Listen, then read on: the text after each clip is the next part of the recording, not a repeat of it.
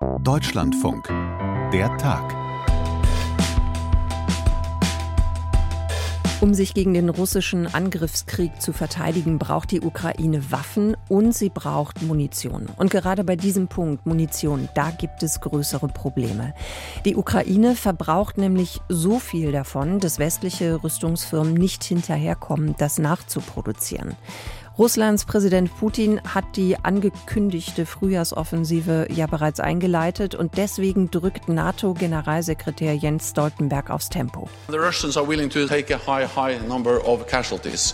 So for me, this just highlights the importance of timing. Nur wie soll das funktionieren, wenn es doch offenbar an beidem mangelt? Also an Tempo und demzufolge eben dann auch an schneller Produktion. Das wollen wir uns gleich genauer angucken. Außerdem geht es bei uns heute um einen Eklat im Kulturbetrieb. Der Ballettchef der Staatsoper Hannover schmiert einer Kritikerin den Kot seines Dackels ins Gesicht. Klar, das ekelt einen schon, wenn man es hört. Ne? Wir gucken nochmal genauer auf die Debatte, die sich darüber seit dem Wochenende entsponnen hat. Sonja Meschkat ist mein Name. Jetzt geht's los. Mein alter Dackel hatte in seine Tasche gemacht, was manchmal passiert in seinem Alter.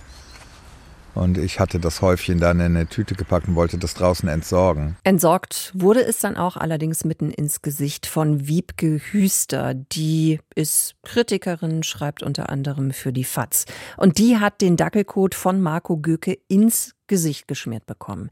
Göke ist Chefchoreograf und Direktor des Staatsballetts in Hannover und hat im NDR-Fernsehen seine Version der Geschichte erzählt. Er würde sich seit 20 Jahren von Wiebke Hüster persönlich angegriffen fühlen, eben durch ihre Kritiken. Und in der Pause am Wochenende hat es dann eben diesen Übergriff gegeben zum Stück Glaube, Liebe, Hoffnung. So heißt das. Ein tätlicher Angriff. Göke ist dann suspendiert worden. Hüster hat Anzeige erstattet und ist wohl gerade dabei, sich von dieser Attacke zu erholen. Jetzt könnte man denken, naja, da hat sich jemand aus dem Kulturbetrieb ein gebildeter Mann mal so richtig, richtig daneben bekommen, können wir doch eigentlich ein Häkchen hintermachen. Aber dieser Übergriff, der steht für mehr. Und wir wollen den Blick jetzt weiten, zusammen mit Stefan Koldehoff aus unserer Kulturredaktion. Stefan, was war eigentlich dein erster Gedanke, als du von dieser Geschichte gehört hast? Das war am Sonntagnachmittag und ich bekam eine Nachricht, ich möchte bitte ganz schnell in der Redaktion anrufen, es gebe einen Notfall. Und da denkt man dann natürlich automatisch, jemand ist ausgefallen, man muss einspringen. Dass das so eine Geschichte wäre, als man mir die am Telefon erzählte, ich habe es mal erst nicht geglaubt. Hier in Köln fängt ja diese Woche Karneval an und äh, da, da kursieren so manche Geschichten. Äh, ich habe es nicht geglaubt, weil ich es auch nicht glauben konnte. Sowas habe ich noch nie gehört. Ah, okay. Also das heißt, so eine Art von Übergriff, also wirklich, dass man mit Hundekot jemanden angreift, kann man ja eigentlich mhm. schon sagen. Das ist neu, weil Kritiker und Kritikerinnen, die durchaus scharfe Kritik üben, gibt's ja überall im Kulturbetrieb. Also wir haben es völlig als Angriff gewertet und zwar sowohl als physischen, also als körperlichen, wie auch als psychischen. Es ging um Einschüchterung, es ging um Demütigung an der Stelle. Äh, nein, ich habe äh, vorher und ich habe mit vielen Kolleginnen und Kollegen seither gesprochen, sowas noch nicht erlebt. Es gibt andere Formen. Also man wird, äh, bin nun selbst auch Kritiker, Musiker, nicht im Theaterbereich, sondern in der Kunst. Man wird angeblafft, man äh, bekommt komische Fragen gestellt, wenn man nach einer negativen Kritik in einem Museum und sicherlich auch in einem Opernhaus oder Theater wieder auftaucht.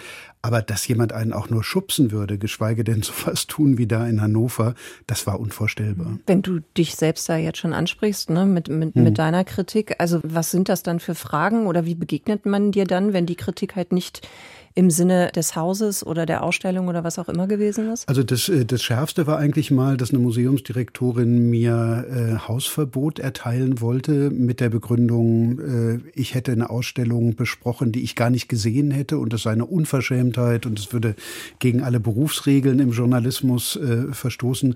Nun war es so, dass ich bei meinem Besuch in der Ausstellung, ich war nicht bei der Pressekonferenz gewesen, aber einen Tag später hatte ich sie dann halt gesehen, Fotos gemacht hatte und belegen konnte, dass ich natürlich natürlich da war. Ich habe noch nie eine Ausstellung besprochen, die ich nicht auch gesehen hätte.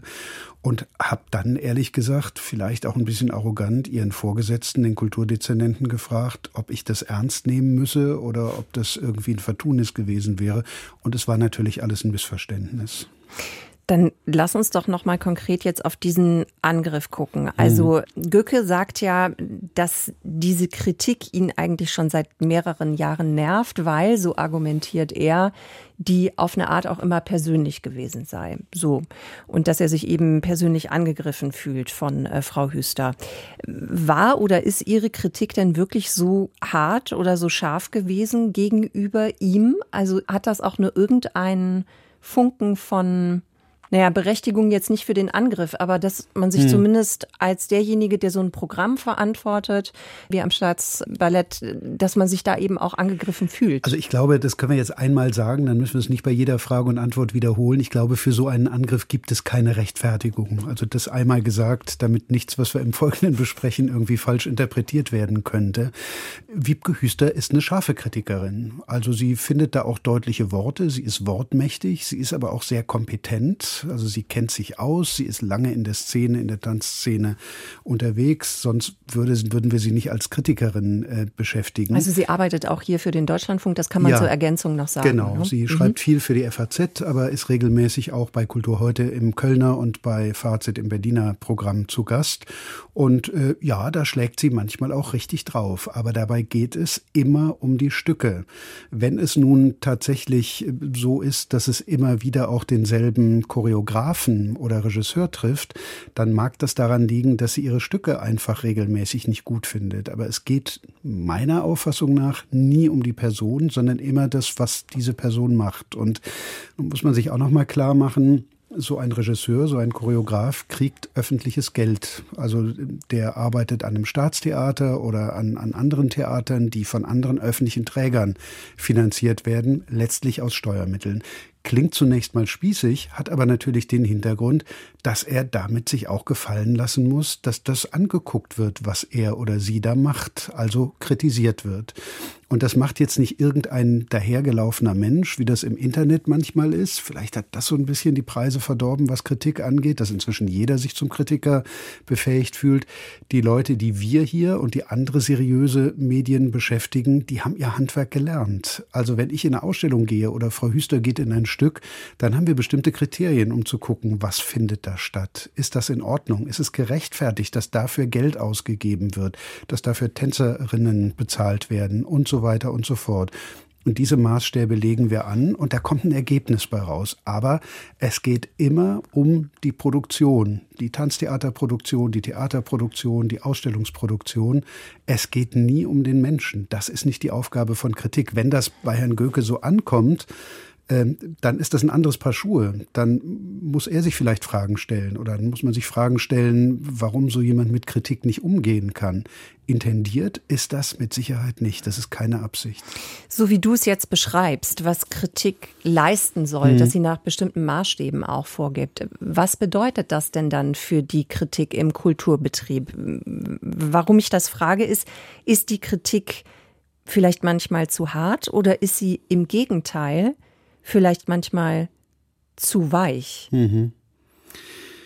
Es gibt sicherlich zu harte Kritik, aber auch da muss man sich immer vor Augen führen, es gibt, Kritik ist frei, so wie Kunst auch frei ist, aber natürlich alles im Rahmen von Gesetzen. Also weder Kunst schließt Theater und Oper und so weiter mit ein, noch die Kritik daran findet im rechtsfreien Raum statt. Die darf nicht herabsetzend sein, die darf nicht beleidigend sein, da dürfen keine falschen Tatsachen, Behauptungen äh, mit drin sein. Das ist alles geregelt. Darüber hinaus ist Meinung nicht irgendwie justiziabel. Also wenn ich sage, ich finde die 500. Chagall-Ausstellung in Deutschland innerhalb von drei Jahren vollkommen überflüssig, dafür mussten wir nicht Flugzeuge fliegen lassen, Versicherungsgelder ausgeben und so weiter, dann ist das meine Meinung. Die darf ich äußern in einem freien Land. Die ist nicht irgendwie rechtlich angreifbar. Und so ist es natürlich bei Theater- und Ballettkritik genauso. Die Frage ist nur, wer das überhaupt noch tut. Also wer übt überhaupt noch solche Kritik? Wenn du mal selbst große Tageszeitungen dir durchliest, dann findest du häufig nur noch Nacherzählungen. Das und das habe ich gesehen, das und das war auf der Bühne, so und so sah das Bühnenbild aus. Also eher beschreibend. Genau. Mhm. Und damit auch affirmativ, also im Grunde genommen bestätigend das, was da stattgefunden hat. Die Frage, kann man eine Zauberflöte im Jahr 2023 noch so machen? Oder war das echt nötig, dass wir das Stück jetzt schon wieder hatten? Die wird selten gestellt. Also man bezieht sich auf das, was auf der Bühne ist. Man sagt vielleicht, da hat jemand nicht alle Töne getroffen oder da hängen die falschen Bilder, die wichtigen haben sie nicht bekommen. Aber das Ganze grundsätzlich in Frage zu stellen, muss das aus öffentlichen Mitteln gemacht werden, das findet ganz selten nur noch statt. Und ich glaube, das liegt ein bisschen daran, dass es gerade im Kulturjournalismus vielleicht auch noch im Sport, vielleicht auch ein bisschen in der Wirtschaft, alles natürlich nicht im Deutschlandfunk, aber es findet statt, dass es sowas wie ein Embedded Journalism gibt. Was also das, das? das ist ein Begriff, der kommt aus dem Irakkrieg, als die JournalistInnen mit den, mit dem amerikanischen Militär durchs Land gezogen sind und dachten, sie könnten frei berichten, aber tatsächlich waren sie embedded, eingegliedert mhm. sozusagen in das, was ihnen vorgegeben wurde.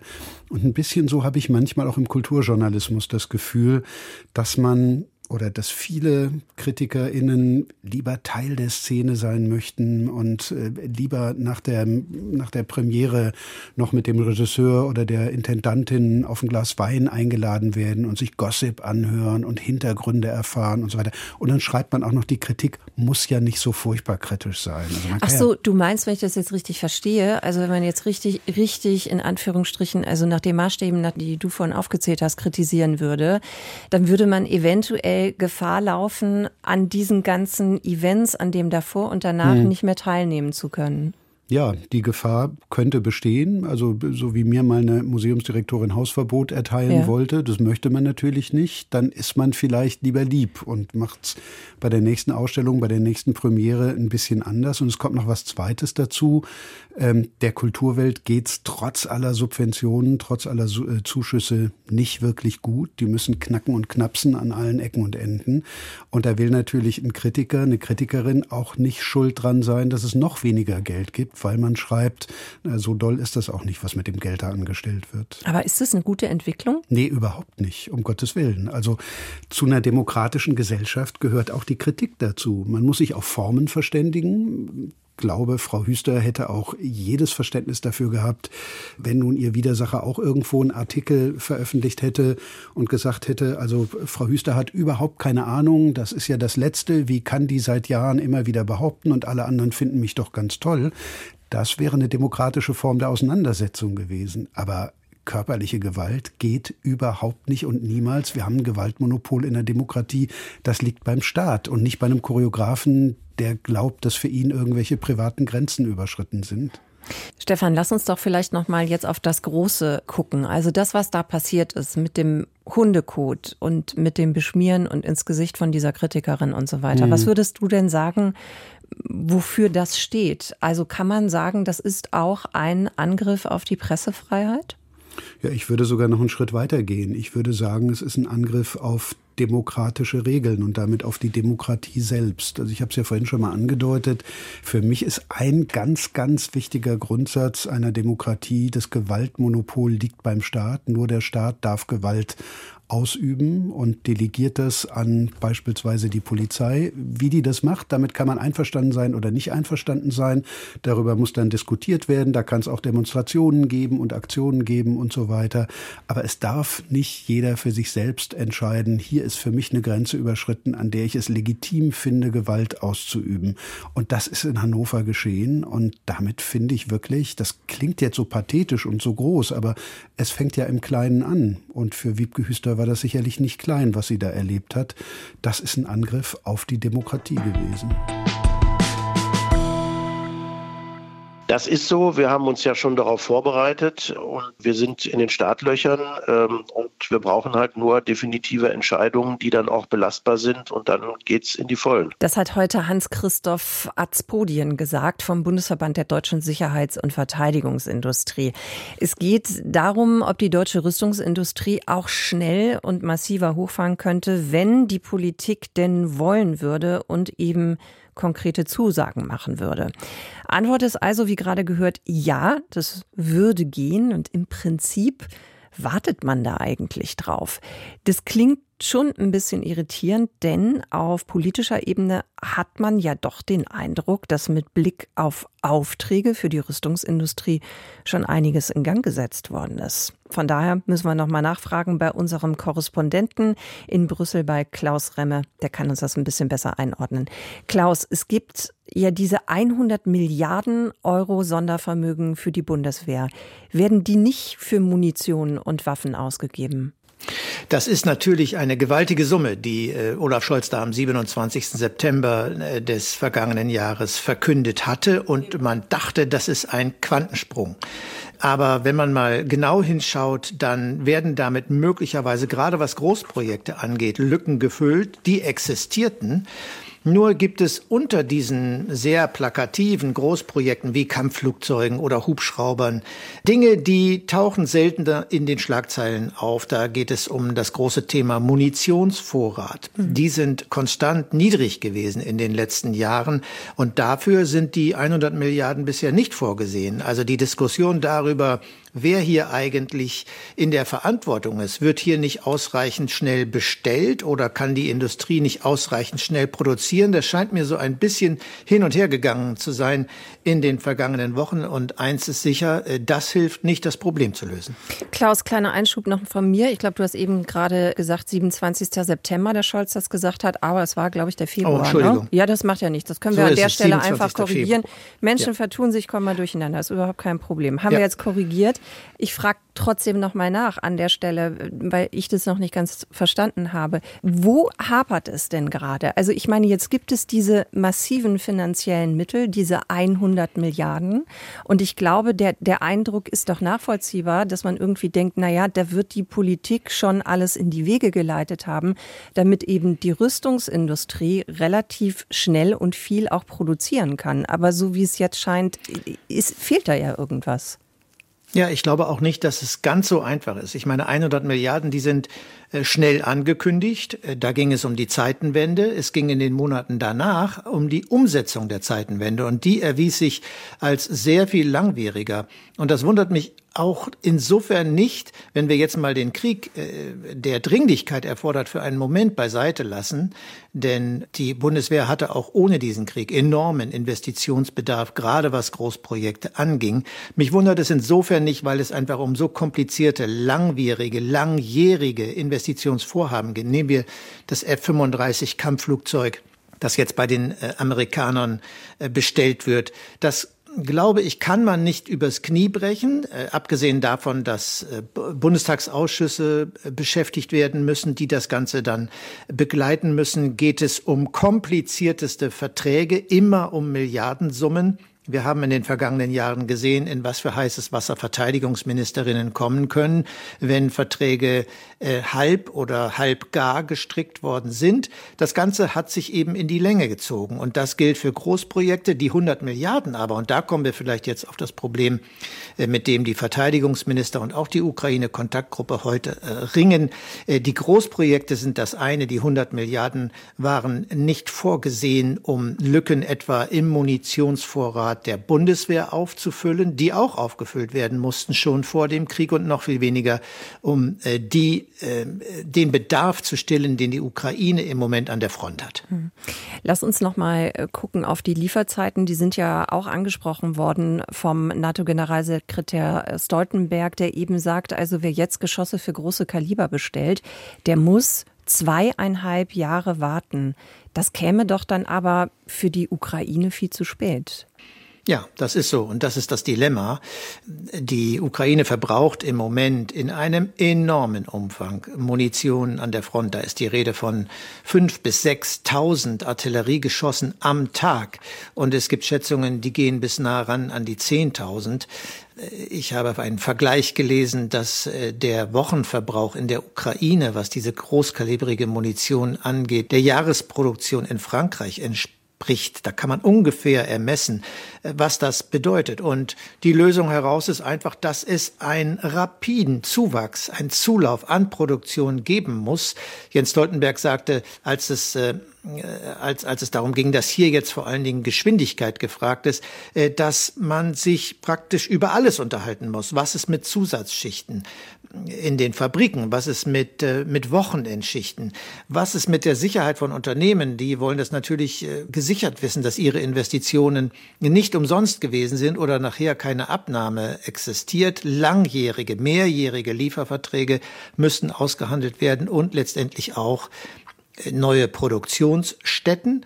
Diese sind in Planung, aber um dieses langsame Liefertempo, was du eben gerade beschrieben hast, zweieinhalb Jahre, das kann natürlich äh, auf gar keinen Fall die Situation sein, in der Ukraine irgendwie in den Griff zu bekommen müssen, all diese Notmaßnahmen ergriffen werden. Hm. Aber können die NATO-Staaten das denn leisten? Also jetzt kann man natürlich sagen, okay, jetzt gibt's die äh, Vorgabe oder Ansage von Stoltenberg, aber können die anderen NATO-Staaten da jetzt einfach einspringen oder haben die im Prinzip eine ähnliche Situation wie wir hier in Deutschland?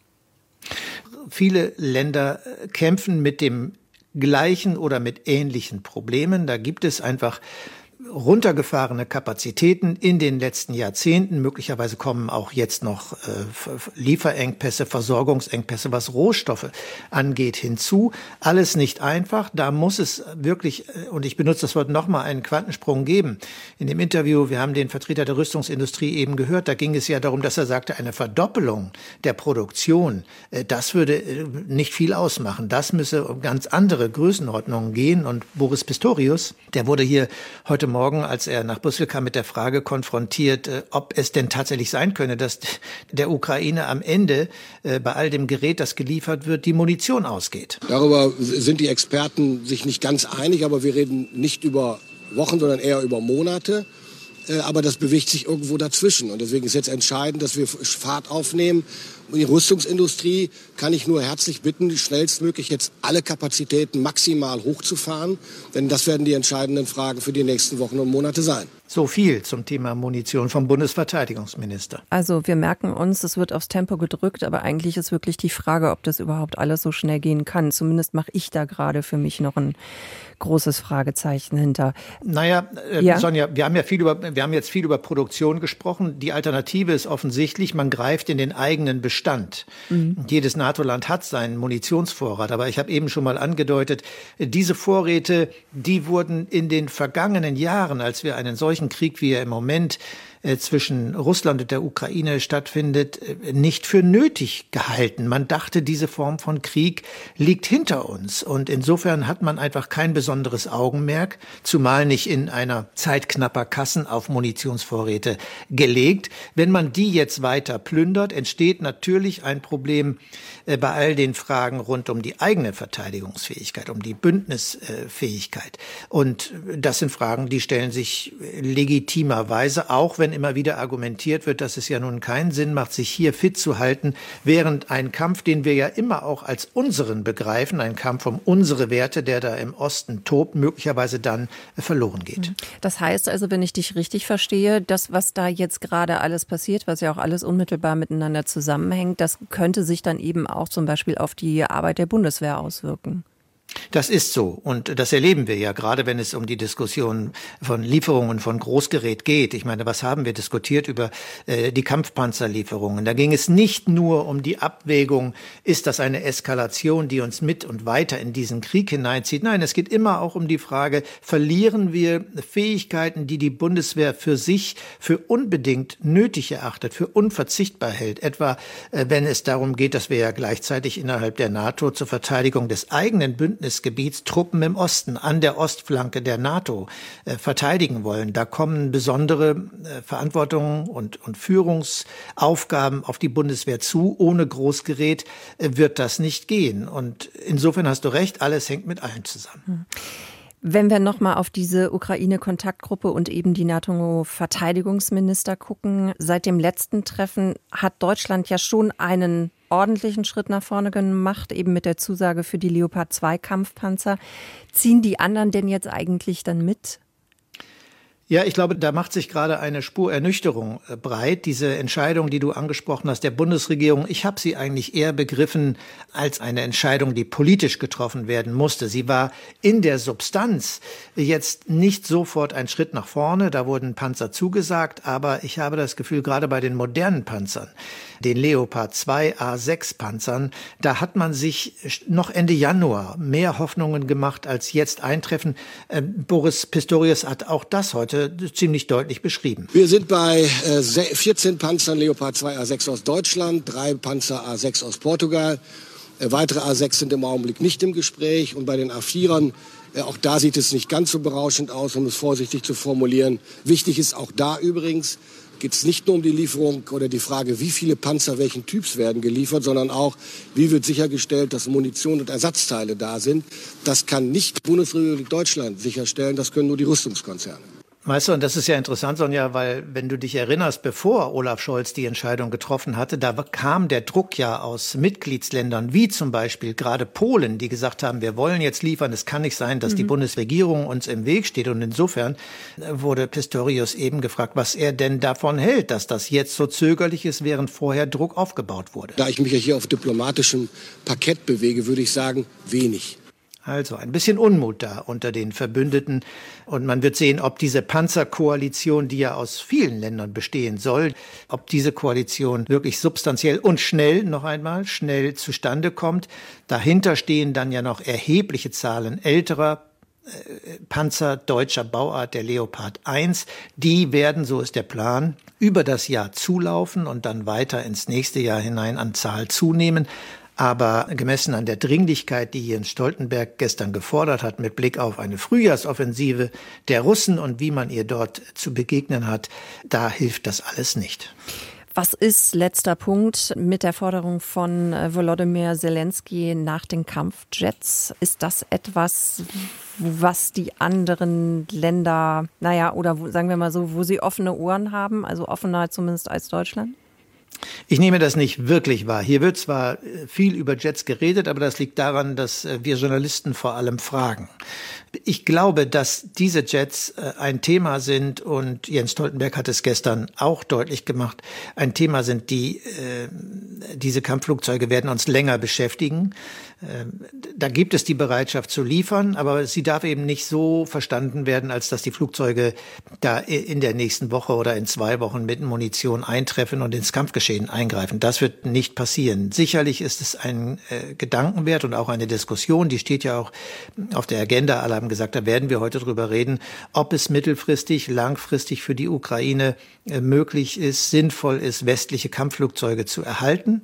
Aber äh, da müssen wir uns nichts vormachen. Das wird Zeit brauchen und das ist eine Diskussion, die Zeit wegnimmt von den wirklich dringlichen Aufgaben, die jetzt anstehen, um das Geschehen der nächsten Wochen und Monate zu kontrollieren. Denn wenn wir uns den amerikanischen Generalstabschef Mark Milley anhören, der hatte eigentlich schon seit Monaten zumindest Zweifel, ob äh, die Ukraine hier bestehen kann gegen äh, eine russische Verstärkung, so wie sie sich abzeichnete. Und er war es auch, der schon im Herbst vor Munitionsengpässen gewarnt hatte, ein Thema, das eigentlich jetzt erst so richtig in die Schlagzeilen gerät. Klaus, dann danke ich dir sehr fürs Erklären, wie immer hier bei uns im Podcast. Dankeschön. Ja, gerne. Und das war der Tag für heute, für den 14. Februar. Ich habe, glaube ich, ganz vergessen am Anfang zu sagen, welchen Tag wir haben. Aber ja, heute ist Dienstag, der 14. Februar. Danke fürs dabei gewesen sein. Redaktionell begleitet hat mich heute Sarah Zerback und wir hören uns gerne morgen wieder. Bis dahin. Tschüss, mein Name ist Sonja Meschkat.